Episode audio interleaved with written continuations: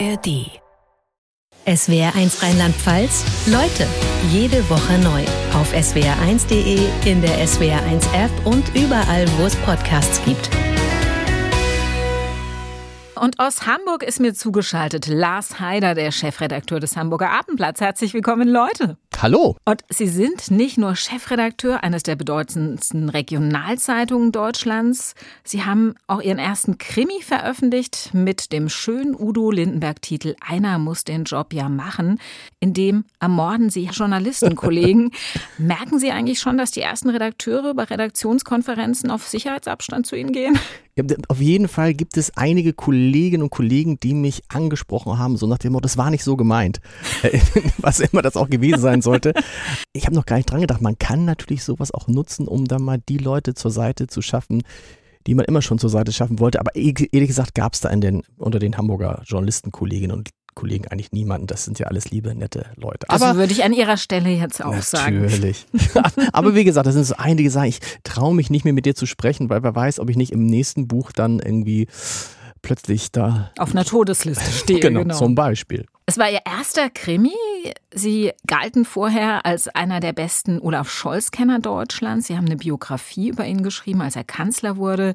Sie haben auch eine Biografie über Markus Lanz geschrieben. Mitte Oktober erscheint noch ein weiteres Buch von Ihnen, der Blabla-Wumms, wo Sie sich darüber auslassen, was Politiker sagen bzw. nicht sagen. Ich dachte immer, der Alltag von Chefredakteuren ist komplett durchgetaktet. Die hasten von einer Konferenz zur nächsten. Hat Ihr Tag 30 Stunden oder wie schaffen Sie das? Nee, so alles? ist das auch. Der, der Alltag von Chefredakteuren ist komplett durchgetaktet und um all die Sachen zu machen, muss ich mir halt was von der Nacht abzwacken.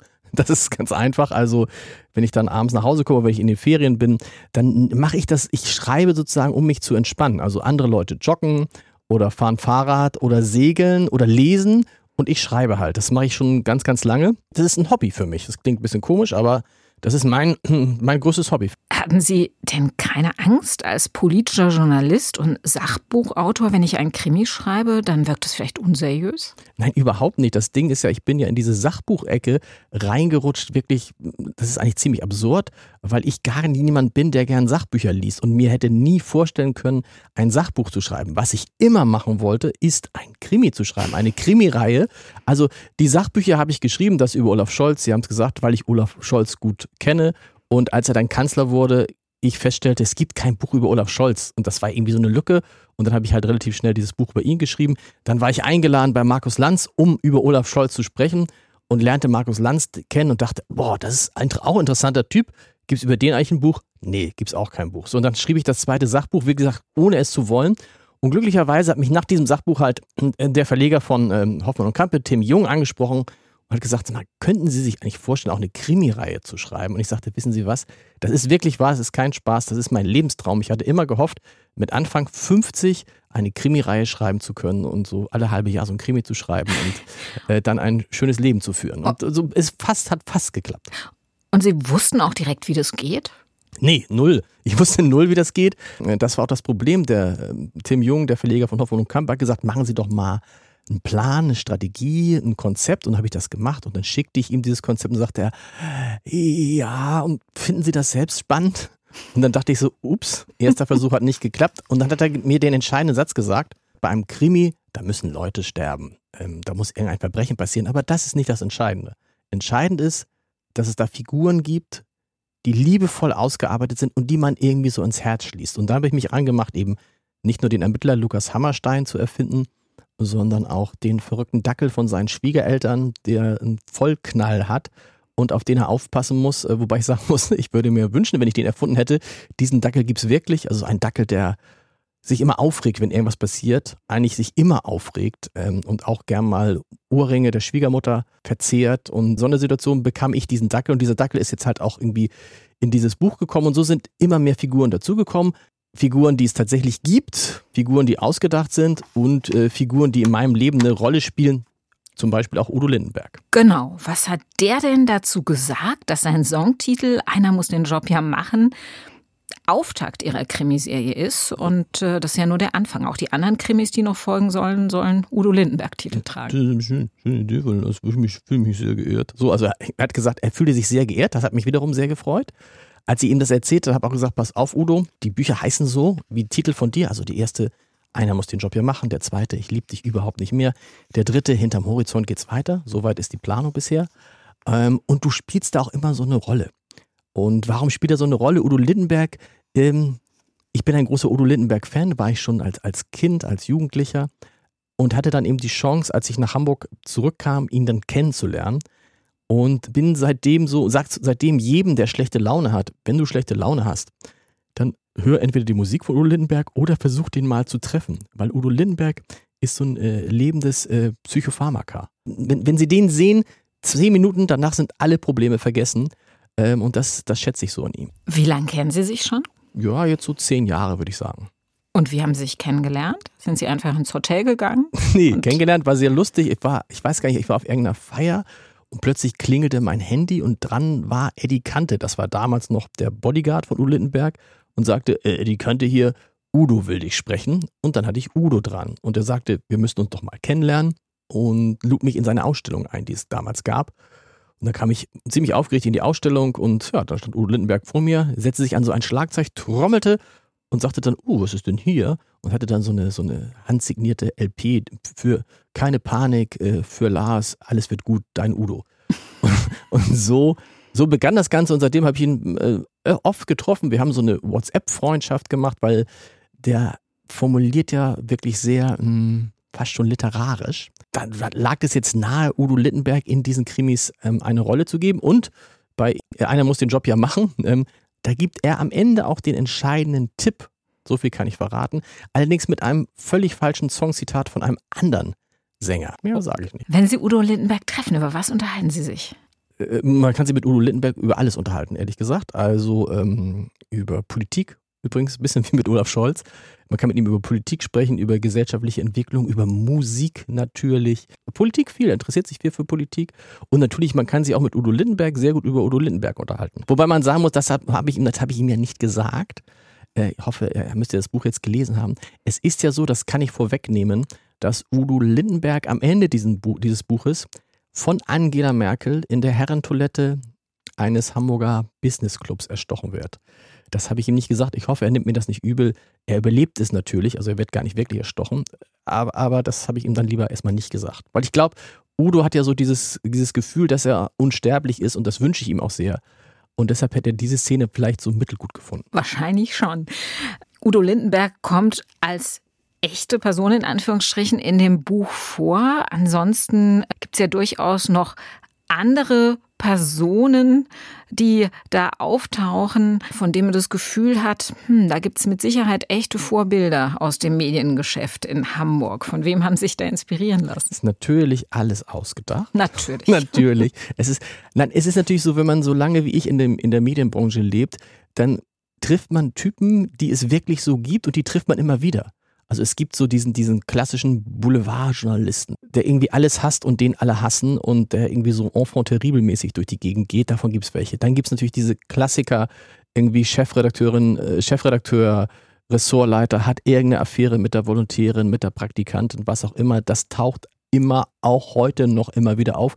Dann gibt es die Verleger oder die Geschäftsführer, die eigentlich eine Sparrunde nach der nächsten machen und habe ich in meiner äh, Vergangenheit viel erlebt, dass es dann tatsächlich sowas wie Todeslisten gab. Die tauchen ja auch in dem Buch auf. Da sind sie aber tatsächlich als Todesliste gemeint. Ähm, Im Verlag heißt Todes, hieß Todesliste in der Vergangenheit immer, das sind 60, 70 Namen und die müssen jetzt irgendwie abgebaut werden. Und weil ich das so oft erlebt habe in der Vergangenheit und mich auch oft immer dagegen gewehrt habe, habe ich gedacht, boah, habe ich glaube ich so einmal gesagt zu einem, zu einem Geschäftsführer, am besten wäre es doch, wenn sie die einfach alle umbringen würden. So. Und das ist ja eine dieser Ideen, dass hinter diesen Morden in dem ersten Fall vielleicht der Chef eines großen Hamburger Verlages stecken könnte, der einfach seine teuersten Journalisten umbringen lässt, weil das natürlich einfacher ist und im Zweifel billiger, als sie irgendwie großartig abzufinden. Also eine Figur, die auch eine tragende Rolle in dem Buch spielt, ist der erste Bürgermeister Hamburgs, Julius Wolf, mit Ambitionen auf das Kanzleramt. Olaf Scholz lässt grüßen. Wer kann das nur sein? Der Julius Wolf im Krimi ist mit dem ermittelnden Reporter Lukas Hammerstein eng befreundet. Wie würden Sie Ihr Verhältnis zu Olaf Scholz in echt bezeichnen? Ne, ne, null, also das hat mit Freundschaft nichts zu tun. Ich würde sagen, dass ich Olaf Scholz sehr gut kenne, viel ihn erlebt habe, aber Freundschaft ist das gar nicht. Das ist sozusagen, da ja auch überzeichnet Lukas Hammerstein und Julius Wolf versuchen ja diese Freundschaft auch geheim zu halten. Nicht, dass da jetzt falsche Ideen entstehen. Das war nie so. Für mich ist es auch Herr Bürgermeister oder jetzt eben Herr Bundeskanzler. Ja, äh, ansonsten natürlich, wenn man so lange, so viel Zeit mit Olaf Scholz verbringt und dann ein Krimi schreibt, in dem ein Hamburger Bürgermeister auftaucht, ich glaube, das lässt sich gar nicht verhindern, dass gewisse Eigenschaften, zum Beispiel die Eigenschaft auf Fragen nicht zu antworten, da einfließen. Oder auch das berühmte, das heißt ja da, das erste Wolfsche Gesetz heißt es im Buch. Das sagt der Bürgermeister all seinen Mitarbeitern. Es lautet, wir sind nie beleidigt, wir werden nie hysterisch. Und das gebe ich zu, ist auch das erste Scholzsche Gesetz. Deshalb ist er so, wie er ist. Also alle Leute um ihn herum kriegen klar gesagt, egal was ist, wir regen uns nicht auf, wir bleiben cool. Hängt es bei Olaf Scholz auch an der Wand, wie beim Bürgermeister in Ihrem Buch? Ja, zumindest äh, hatten das einige seiner Mitarbeiter auf ihrem Schreibtisch oder an der Wand hängen. Ich glaube, er muss es nicht an der Wand hängen, weil er weiß ja, er kennt ja seine eigenen Gesetze. Schafft er das denn tatsächlich? Nie beleidigt sein? Ja, er schafft also nach außen hin ja komplett. Oder haben Sie den schon mal irgendwie hoch emotional erlebt, nach außen hin nicht? Nee, beleidigt nicht. Ich habe ihn aber auch noch nie mit anderen Emotionen groß erlebt. genau. Es gibt ja den, den zugegebenen bösen Satz, ich weiß gar nicht, ob er von ihm stand oder von jemand anders, der Satz, äh, Olaf Scholz braucht keine Hobbys, um runterzukommen, weil er gar nicht erst hochkommt. Aber er ruht sehr in sich selbst und das ist ja auch toll. Er ist sehr, sehr, ein sehr, sehr gelassener Mensch. Wobei der erste Bürgermeister in dem Buch, da ist die Gelassenheit ja, geht ja schnell vorbei, weil es ist, es spielt nach G20. Der erste Bürgermeister, das war mit Scholz damals genauso, hat G20 in Hamburg, wir erinnern uns, die Stadt brannte in Teilen, äh, mit Mühe politisch überlebt und hatte damals gesagt, ähm, wenn es hier einen Toten gibt bei den Krawallen, dann trete ich zurück. Den hat es nicht gegeben, aber kurz nach G20 gibt es halt jede Menge Tote und das bringt den Bürgermeister wieder in Bedrängnis und da fürchtet er natürlich, also er fürchtet einerseits um seine weitere politische Karriere und damit um das große Ziel, ins Kanzleramt zu kommen. Und andererseits gerät er selber in Verdacht, Journalisten umbringen zu lassen, die nicht so über ihn berichten, wie er das gern hätte. Haben Sie Olaf Scholz damals, äh, als diese G20-Konferenz so ausgeartet ist, dann doch mal niedergeschlagen erlebt? Tatsächlich habe ich ihn, das ist eigentlich das einzige Mal, wo ich ihn richtig niedergeschlagen erlebt habe. Es gab nach der G20-Konferenz ein sogenanntes Dankeschön-Konzert, ein Dankeschön-Konzert für Polizistinnen und Polizisten, die während G20 im Einsatz waren. Da war der damalige Bundesinnenminister Thomas de Maizière da und eben auch Olaf Scholz als äh, Bürgermeister und er kam und wirkte, ja, wirkte traurig, niedergeschlagen hatte tatsächlich sowas wie Tränen in den Augen und hatte große Probleme überhaupt da mit Menschen wieder in Kontakt zu kommen. Da sah man an, was das mit ihm gemacht hat. Ne? Und das war, glaube ich, ja, das war auch der Moment, wo seine Karriere ganz, ganz, ganz knapp vor dem Ausstand und äh, ja, dann wäre er nicht Bundeskanzler geworden. Also niedergeschlagen haben Sie ihn auf jeden Fall einmal erlebt in dieser Situation, auch wenn man sich von außen kaum vorstellen kann. Stichwort Scholz-Somat. Gibt es Scholz auch mal ausgelassen oder fröhlich? Haben Sie sowas mal erlebt? Naja, dieses Scholz-Somat-Ding ist ja etwas, was sich über, über Jahre, Jahrzehnte hinzieht. Das kommt ja aus seiner Zeit als Generalsekretär und als Generalsekretär musst du wie ein Automat antworten, weil du eigentlich möglichst nichts sagen darfst. Der Scholz, wie wir ihn erleben, ist der Scholz vor den Kameras. Es gibt auch den Scholz hinter den Kameras. Der ist ganz anders. Also ist auch jemand, mit dem man sich extrem gut unterhalten kann mit dem man auch mal vielleicht einen Wein trinken kann, Rotwein in dem Fall und der super über Politik reden kann, der auch sich lustig machen kann über zum Beispiel, hm, ich sag nicht wen, aber Friedrich Merz zum Beispiel oder Edmund Stoiber. Also das funktioniert schon. Das ist und ich frage, ich habe mich das auch ein zwei Mal gefragt, warum er diesen anderen Scholz, den es gibt, warum er den nicht nach außen zeigt. Aber ähm, das hat, glaube ich, mit den Mechanismen des Politikbetriebs zu tun und dass auch er immer Angst hat, dass sich ein Satz von ihm in irgendeiner Form verselbstständigen könnte. Wann hat er Ihnen zum ersten Mal gesagt, ich werde mal Bundeskanzler? 2018 war das. Da ist er ja gewechselt von Hamburg nach Berlin. Ähm, da war er bei mir im Büro und ich fragte ihn dann, warum gehen Sie denn nach Berlin? Ist doch alles gut in Hamburg. Und dann sagte er, ja, ich gehe jetzt nach Berlin. Und am Ende der Legislaturperiode, da wird ja Angela Merkel nicht mehr antreten und dann werde ich Kanzlerkandidat der SPD. Und da habe ich schon damals gesagt, äh, Herr Scholz, Sie werden niemals Kanzlerkandidat der SPD. Diese Partei mag Sie nicht. Doch, doch, lassen Sie mich mal ausreden. Ich werde Kanzlerkandidat der SPD. Und wenn dann sechs, sieben Wochen vor der Wahl die Leute merken, die Merkel tritt wirklich nicht mehr an, dann werden sie gucken, wer ist denn so ähnlich? Weil eigentlich war das mit der Merkel doch ganz gut, wir waren ganz zufrieden. Wer ist denn so ähnlich wie die Merkel, sagt Scholz. Und dann werden sie mich sehen, weil ich ja der männliche Merkel bin. Da fing es schon an, dass ich dachte, okay, da baut sich einer seine eigene Verschwörungstheorie. Und dann sagte er noch den Satz, den ich nie vergessen werde. Er sagte, und wissen Sie was, Herr Haider? Im Jahr 2021 wird irgendwas um 25 bis 26, 27 Prozent wird reichen, um Kanzler der Bundesrepublik Deutschland zu werden. Und das war aus der Sicht von 2018 absurd. Also, dass eine Partei die stärkste Partei sein könnte, die unter 30 Prozent hat. Aber es hat alles exakt so gekommen, wie Olaf Scholz es gesagt hat. Verrückt, oder? Verrückt. Man glaubt die, also ich würde die Geschichte mir jetzt selber nicht glauben, aber ich bin ja dabei gewesen. Und er hat es danach 2018, 2019, 2020, er hat das überall allen Leuten erzählt und alle haben ihn halt bis zuletzt ausgelacht. Aber es ist tatsächlich, und das war auch sein großer Vorteil, dass es so gekommen ist, wie es gekommen ist. Das hat ihm den Vorteil gebracht, dass er sich darauf einstellen konnte. Anders als äh, Armin Lasche zum Beispiel, der dann am Ende gar keinen Plan mehr hatte. Rechnet er denn damit, nochmal Bundeskanzler zu werden bei der nächsten Wahl? Die Antwort können Sie jetzt selber geben. Vermutlich ja, ne? Selbstverständlich. Obwohl er weiß, dass die Zufriedenheitswerte der Menschen in Deutschland mit der großen Koalition alles andere als gut sind. Man muss wissen, also das ist ja das Verrückte, man muss ja wissen, dass die Zufriedenheit mit Olaf Scholz jetzt deutlich besser ist, als sie vor 2021 war. Und also er rechnet fest damit, er, er, er, rechnet fest damit, dass er noch einmal Kanzler wird und auch in dieser Koalition. Und jetzt würde man ja sagen, hast du sie noch alle gerade? Aber das hat nicht dieses, das, das weißt du, ist das gleiche Prinzip. Also ich bin da jetzt vorsichtig. Nachdem ich mich wirklich 2018 über ihn lustig gemacht habe, bin ich jetzt vorsichtig, was Prognosen von Olaf Scholz über seine eigene Zukunft angeht. Jetzt würden ja trotzdem vermutlich viele sagen, das Auffälligste an Olaf Scholz war vermutlich die Augenklappe, die er vor kurzem trug. Er ist alles andere als ein Mann der großen Töne. Ja, im Zweifel sagt er gar nichts. Ihn umgibt auch nicht eine Aura von Macht wie bei Schröder. Können Sie denn als intimer Kenner von Scholz erklären, wieso er da ist, wo er ist? Das ist ganz einfach. Er kennt sich mit den Themen aus. Er weiß genau, was er macht. Ich würde behaupten, das ist einer der erfahrensten, klügsten, besten Politiker ist, die wir haben. Und also er hat all diese anderen Sachen nicht. Ne? Also dieses, er hat nicht das Charisma eines äh, äh, Gutenbergs und er hat nicht die rhetorischen Fähigkeiten von, ja, also er hat eigentlich, da sind viele, die höhere rhetorische Fähigkeiten haben. Aber ich habe, ich persönlich habe keinen Politiker kennengelernt, der sich so gut mit allen Themen bis ins tiefste Detail auskennt.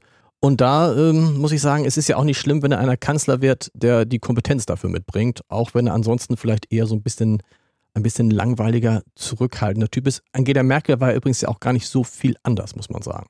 Die haben Sie ja auch interviewt. Äh, ja. Und Sie sagen, es ist auf jeden Fall deutlich angenehmer, äh, wenn man bei Olaf Scholz im Kanzleramt zum Interview ist, als bei Angela Merkel. Vielleicht, vielleicht hatte ich auch Pech, weil ich hatte, also bei Scholz war ich jetzt öfter, bei Angela Merkel nur einmal und das war wirklich, es begann damit, dass wir zu dritt vor der Tür ihres Büros standen und sie herauskam, offensichtlich ziemlich also sie hatte keine Lust auf dieses Interview und begrüßte, dann sagte dann Guten Tag, guten Tag, gab also zwei Leuten die Hand, wir waren aber zu dritt. Und dann, dann sagte der damalige Regierungssprecher Steffen Seibert, Frau Bundeskanzlerin, die Herren sind zu dritt gekommen. Und sie drehte sich um und gab nicht dem Dritten von uns die Hand, sondern sagte nur, äh, sie standen in der Sonne. Und da wusste ich, das wird kein schönes Interview und so war es dann auch. Wie war das? Wenn Sie sagen, es war nicht schön. Ja, es war schwierig. Sie setzte sich dann hin und sagte, na, sind Sie froh, dass Sie ein Interview mit mir haben? Und dann sagten wir, hm, ja, gut, was willst du dann sagen? Ja, freuen wir uns sehr. Und dann sollte es ein Interview im Vorfeld der Schleswig-Holstein-Wahl sein, vor knapp elf Jahren. Und dann hatte sie aber nach zwei, zwei Fragen keine Lust mehr, was über Schleswig-Holstein zu sagen und sagte, ich möchte jetzt über den Euro sprechen. Und dann schrie sie unseren Fotografen an, er solle sie nicht abschießen, wobei der ganz in der Ecke saß und ganz vorsichtig Fotos gemacht hat. Dann war es für mich eigentlich durch. Und ganz muss man ganz ehrlich, also was würde bei Olaf Scholz nicht passieren, habe ich noch nicht in Ansätzen erlebt. Ist einfach ein zutiefst höflicher, normaler Mensch geblieben, obwohl er jetzt äh, einer der mächtigsten Männer der Welt ist. Aber Angela Merkel hat ja auch schon was praktiziert, was äh, Olaf Scholz jetzt quasi zur Perfektion getrieben hat, nämlich nicht zu kommunizieren. also nach außen hin nichts zu sagen oder sich in Floskeln äh, zu ergehen, die keine Inhalte transportieren in der aktuellen Zeit, die so von Krisen geprägt ist, wäre es aber doch eigentlich extrem wichtig, dass ein Bundeskanzler mit den Bürgern gut kommuniziert und auch Dinge erklären kann. Mhm. Sie sagen, theoretisch kann das Scholz, er macht es aber nicht. Warum? Er kann es auch, er kann es auch praktisch. Es gibt einen großen Unterschied ähm, zwischen dem Olaf Scholz, der Fragen von Journalisten beantwortet, und dem Olaf Scholz, der Fragen von Bürgern beantwortet. Er fährt ja durch die Länder, durch alle 16 Bundesländer und macht so Bürgerrunden mit so 150 Menschen, die ihm dann Fragen stellen können. Und da ist der, antwortet er ganz anders. Interessanterweise stellen ihm aber auch die Bürger und Bürger ganz andere Fragen als die Journalisten. Vielleicht sind wir auch an dem Scholz, so wie er ist, gar nicht so unschuldig. Insgesamt ist es aber der Zeit geschuldet. Ne? Einer Zeit, in der du ja als Politiker wirklich dir jeden einzelnen Satz überlegen musst, weil er kann aus dem Zusammenhang gerissen werden, er kann einen Shitstorm auslösen, äh, er kann von Leuten falsch interpretiert werden und so. Und deshalb spricht ja nicht nur Scholz so, wie er spricht. Ich meine, Hendrik Wüst, ehrlich gesagt, hört sich auch nicht viel anders an. Selbst der hochgelobte, rhetorisch früher angeblich brillante Friedrich Merz hat, finde ich, in dem Bereich massiv äh, nachgelassen. Ja, auch der muss jetzt vorsichtig sein. Ne? Auch der muss jetzt vorsichtig sein und manchmal nutzt er das ja, weil er weiß, also als er bei Markus Lanz mal gesagt hat, die, ähm, äh, da ging es um, um junge äh, Menschen mit Migrationshintergrund, junge Geflüchtete und sagte dann, diese Paschas, natürlich bewusst, ja, von diesem ganzen Satz von ihm, der irgendwie eineinhalb Minuten dauerte, wurde nur diese Paschas zitiert. Und ich glaube, das lässt viele Politikerinnen und Politiker total vorsichtig werden. Das ist ja auch Thema Ihres Buches, das jetzt Mitte Oktober erscheint, der Blabla-Wumms, dass ja Politiker sich eher in sehr unkonkreten Floskeln ergehen, im Zweifel ähm, gar nichts mehr sagen. Seit wann denken Sie, ist das so? Mmh. Das hat sich auf jeden Fall verschärft, wenn man äh, in die, in, die, in die Frühzeit der Bundesrepublik Deutschland guckt, in die Bundestagsdebatten von damals. Also für die ganz Alten unter uns so Herbert Wehner, Willy Brandt, aber später vielleicht auch Hans-Dietrich Genscher und so. Diese Debatten, die würden heute, die würden praktisch überpiepst werden. Das wird immer piep, piep, wie die, wie die miteinander umgegangen sind. Und wir haben über die Jahre uns angewöhnt, Dinge halt ähm, so zu formulieren, dass sich möglichst niemand da angegriffen fühlen kann, in keiner Art und Weise. Und wir haben es halt so ein bisschen, was also wir als, als Bevölkerung und als Politiker, die haben es dann übernommen, dieses, dieses Klartext sprechen, dieses auf Antworten auf Fragen zu geben, das haben wir irgendwie so ein Stück weit verlernt. Und da ist jetzt eine neue Generation von Politikern auch mit sozialisiert worden. Die haben gesehen, ach guck mal, so funktioniert das. Also ich muss versuchen, wenn mir einer eine Frage stellt, eine Antwort darauf zu geben, auf die er mich möglichst nicht festnageln kann. So, wenn er mich festnageln kann, habe ich sonst schon ein Problem. Und da müssen wir wieder wegkommen. Da gibt es ja erste Ansätze jetzt mit Robert Habeck und Annalena Baerbock, die eine andere Sprache sprechen. Aber da müssen wir uns auch alle selber irgendwie, also entweder wenn wir Politiker haben wollen, die authentisch sind, dann müssen wir einerseits akzeptieren, dass es auch solche Politiker gibt wie Olaf Scholz. Und wenn wir Politiker haben wollen, die man verstehen kann und die gern mit der Bevölkerung kommunizieren, dann müssen wir auch einfach auch sagen, okay, da müssen wir jetzt nicht jedes Wort, wie sagt man in Deutsch, im Deutschen auf die Goldwaage legen. Werden denn die Politiker darauf trainiert, wenn sie ein Interview geben, zum Beispiel in der Tagesschau, im, im Heute-Journal, nichts zu sagen, weil den Eindruck hat man ja. Genau, also es ist sicherlich eine, eine, es gibt verschiedene Mechanismen bei Politikern, das sieht man ja auch. Ähm, die, das eine ist das, was Scholz macht, dass er einfach, er antwortet. Was hat er mal zu mir gesagt? Als ich ihn, ich habe ihn mal gefragt, warum er auf Fragen nicht direkt antwortet, dann sagt er, er versucht die Fragen einzuordnen. Das ist sehr schön. ähm, also er, er, gibt dann eine Antwort, die er eigentlich geben will. Und vielleicht ist es auch das gute Recht von äh, Politikern. Also Ralf Stegner hat mal gesagt äh, zu mir, wenn ihr Journalisten, wenn ihr jemanden haben wollt, der das nachplappert, was ihr sagt, dann müsst ihr ein Interview mit einem Papagei machen. Und die Rollenverteilung sei eigentlich ganz klar. Journalisten stellen die Fragen, die sie fragen wollen, und Politiker geben die Antworten, die sie geben wollen. So. Und der eine hat dem anderen nicht zu sagen, wie er zu antworten oder wie er zu fragen hat. Und dadurch kommen diese komischen Varianten zustande. Aber es liegt auch, glaube ich, daran, an Journalisten, die solche Fragen durchgehen lassen. Jemand, der das nicht macht, ist Markus Lanz. Der hat, lässt solche Fragen nicht durchgehen.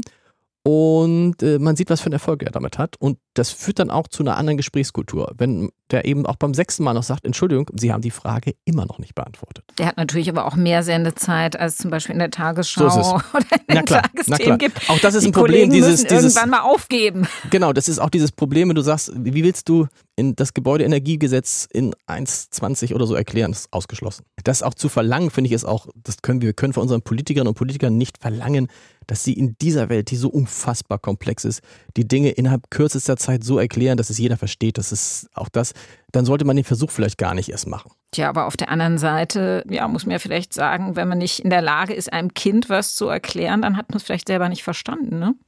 ähm, naja, das, das mit dem Kind erklären ist ja was anderes, wenn der Bundeskanzler zum Beispiel irgendwas erklärt, der, der kann versuchen, das auf kindliche Art und Weise zu erklären.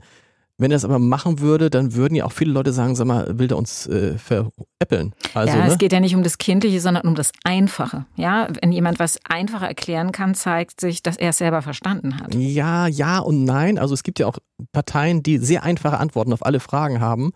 Und die, das ist nicht so, weil die Antworten wirklich so einfach sind, sondern weil sie es einfach machen. Ich glaube, auf viele, viele Themen Nehmen wir mal den Ukraine-Krieg, gibt es so einfache Antworten. Die einfachste Antwort wäre ja eigentlich, was wäre die einfachste Antwort beim Ukraine-Krieg? Ja, es müsste, es müsste doch eigentlich Frieden geben. Wir müssten doch jetzt sofort den Frieden machen, aber so einfach ist es halt nicht. Und das kommt auch dazu. Die Dinge hängen so miteinander zusammen, es ist so komplex geworden, dass es ganz, ganz schwierig ist, auch Politik zu erklären. Aber nochmal, Olaf Scholz kann das in Hintergrundgründen wirklich extrem gut. Und dann hat man das Gefühl zumindest, dass er von allem einen Plan hat. Aber irgendwie kriegt er das im Vordergrund nicht hin. Die Frage ist halt auch, ob das nicht zu absolutem Desinteresse in der Bevölkerung führt, wenn die Leute Fernseh schauen und sie das Gefühl haben, da kommt auf die Fragen, die den Politikern gestellt werden, keine Antwort. Denn wer hört denn schon zu, wenn er davon ausgeht, da kommt eh inhaltlich nichts rüber? Das stimmt, deshalb ist, glaube ich, auch so eine Sendung wie die von Markus Land so erfolgreich, weil die Leute das Gefühl haben, okay, da erfahre ich wirklich was. Also man darf natürlich als Journalist nicht ähm, die Politiker in Anführungsstrichen damit davonkommen lassen, dass sie nur das sagen können, was sie sowieso sagen wollen, weil das muss uns ja auch klar sein. Warum stellt sich ein Politiker einem Gespräch mit einem Journalisten? Doch nicht, weil er das so toll findet, sondern weil er darüber die Leute erreichen kann. Gerhard Schröder hat mal den schönen Satz gesagt, am besten wäre es für ihn gewesen, am liebsten hätte er es gehabt, als Bundeskanzler, dass er einmal die Woche von 20 Uhr bis 20.15 Uhr auf ARD und ZDF zu allen Menschen sprechen kann. Das hätte ihm gereicht es gibt ja Politiker wie Donald Trump, die das damals über Twitter, bis sie ihn rausgeschmissen haben, auch tatsächlich so gemacht haben. Und ich muss man sich keine Illusion machen. Wenn Politikerinnen und Politiker in Deutschland das machen könnten, dann würden sie es auch viel mehr machen. Sie haben nur eben auf den sozialen Medien noch nicht so viele Follower wie zum Beispiel Fernsehsender oder Radiostationen oder Zeitungen. Das heißt, im Moment brauchen sie uns noch. Müssen Sie in die Talkshows gehen und zu Markus Lanz, über den Sie eine Biografie geschrieben haben. Wie wichtig ist es für Politiker, wenn sie von Markus Lanz eingeladen werden? Das ist interessant. Ich habe so mit 50 verschiedenen Politikern über Markus Lanz gesprochen. Das ist eine besondere Beziehung. Ne? Also halb zog es sie, halb wollten sie eigentlich nicht hin. Also es ist irgendwie immer eine Ehre und viele, viele finden das als, als besondere Herausforderung, gehen dann gerne hin. Also solche Leute wie Markus Söder oder Lars Klingbeil, weil sie sich gefordert fühlen und weil sie den Eindruck haben, dass der sich wirklich für die Themen interessiert, über die sie sprechen und dass er sich auskennt. Was er auch tut, glaube ich. Was er auch tut. Also die Redaktion ist sehr, sehr gut vorbereitet, muss ich sagen. Das ist top. Andererseits gibt es Leute wie Christian Lindner, der sich geschworen hat, nie, nie wieder zu Markus Lanz zu gehen. Also, ähm, wie gesagt, es ist eine, es ist eine Mischung aus, äh, die einen lieben ihn, die anderen hassen ihn und das wechselt auch teilweise, je nachdem, mit wem er gerade spricht. Es geht einem ja selber auch so, ne? Wenn man dann, dann abends guckt und sieht dann irgendwie, da macht er irgendwie eine Politikerin dann fertig oder einen Politiker, den man nicht mag, dann sagt man richtig. Aber wenn es ein Politiker ist, den man mag und der, dann sagt man, nun unterbrich ihn doch nicht immer. Also es ist so eine, so eine Mischform. Karl Lauterbach wäre wahrscheinlich nie Gesundheitsminister geworden ohne Markus Lanz. Absolut. Also es gab ja, es gibt ja die Geschichte, dass die das wirklich gefeiert haben in der Redaktion mit, ähm, mit so einer äh, gefakten Bildzeitungsschlagzeile. Es gab ja mal die Bildzeitungsschlagzeile, wir sind Papst.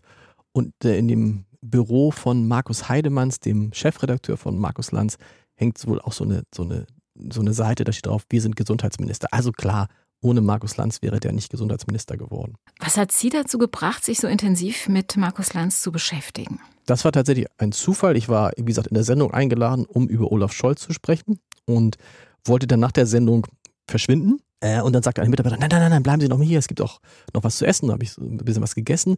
Und dann dachte ich so, ja, und nu? Und dann kam eine andere Mitarbeiterin und sagte, äh, Markus Lanz erwartet Sie.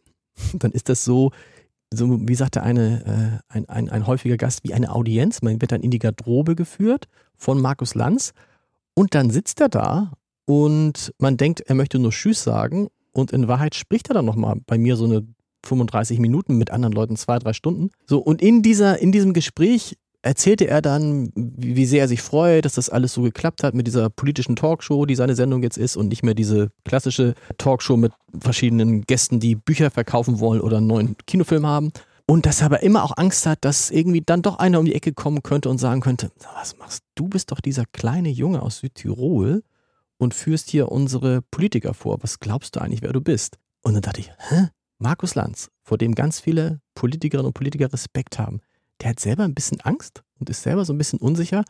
Das könnte ein interessantes Thema sein. Dann habe ich so ein bisschen recherchiert und dann habe ich gedacht, ach, jetzt machst du nach dem Scholz-Buch noch ein Lanz-Buch und dann schreibst du hoffentlich bald deinen ersten Krimi. Und es ist ja genau so gekommen. Haben Sie mit Markus Lanz auch mal was zusammen getrunken? Äh, nein, der trinkt ja nichts. Ach, der trinkt gar nichts. Nein, okay. nein, nein, nein.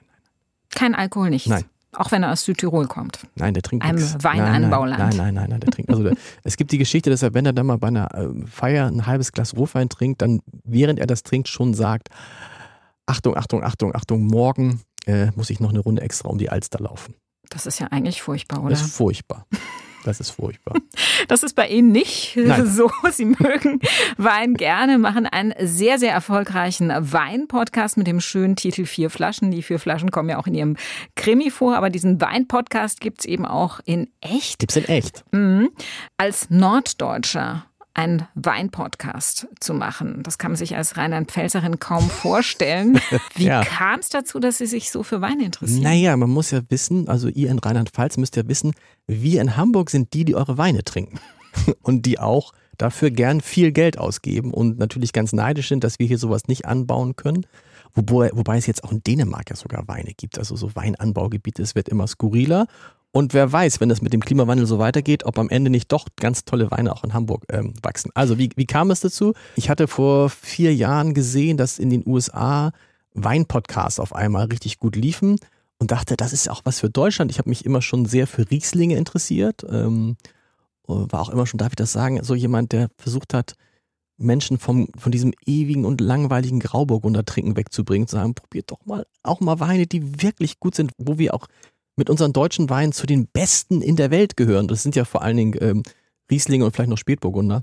Und dann traf ich durch Zufall in Hamburg auf einen Österreicher, der hier einen, einen Businessclub, das ist der, die, die sogenannte Alster Lounge, so heißt sie in dem Krimi, in Wahrheit heißt sie Hanse Lounge, betreibt. Das ist das, dieser Businessclub, wo Udo Lindenberg von Angela Merkel erstochen wird. Und dann sagte ich zu ihm, wollen wir nicht so einen Weinpodcast machen? Und da haben wir noch einen anderen Kollegen genommen und seitdem machen wir diesen Weinpodcast, vier Flaschen. Das Prinzip ist wie der Name. Wir treffen uns alle zwei Wochen mit einem Gast. Viele Winzer sind dabei, auch aus Rheinland-Pfalz, auch aus Rheinhessen ähm, sind schon dabei gewesen. Wir treffen uns mit einem Gast und trinken vier Flaschen Wein und reden darüber. Das, ist, das, ein, das ist ein relativ einfaches und eingängiges Prinzip. Und wenn man den Podcast hört, merkt man, Sie haben richtig Spaß. Also es gibt unangenehmere Jobs, die man haben kann. Es gibt, ja, es gibt wirklich unangenehmere Jobs und wir haben wirklich auch, wirklich auch tolle Gäste. Äh, Mein, mein Lieblingsgast zuletzt war, ähm, das konnte ich gar nicht glauben, es gab einen Anruf vom Management von John Bon Jovi.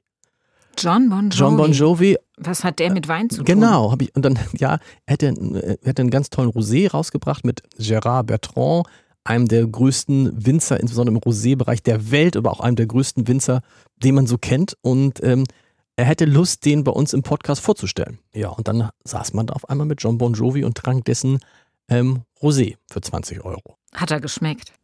John Bon Jovi ist ein ganz, ganz großartiger Musiker, finde ich.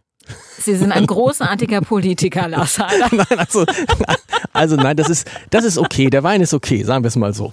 Es kostet so viel wie ein guter Krimi, dieser Wein. Und wenn ich die Wahl hätte, würde ich den Krimi kaufen. Lars Heider, herzlichen Dank. Am Ende unserer Sendung gibt's noch ein kleines Dankeschön für unseren Gast dafür, dass er Zeit für Leute hatte. Und ich habe auch was für Sie. Letzte Woche sind nämlich zwei Winzerinnen aus Rheinhessen in Hamburg im Hotel Vier Jahreszeiten ausgezeichnet worden mit dem Wine Award des Feinschmecker-Magazins.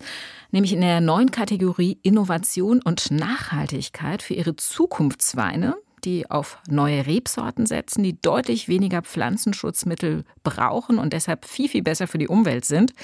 Und zwei dieser Zukunftsweine, einen roten und einen weißen, gehen Ihnen ins Postwenden zu. Ich freue mich. SWR1 Rheinland-Pfalz. Leute, jede Woche neu. Auf swr1.de, in der SWR1 App und überall, wo es Podcasts gibt.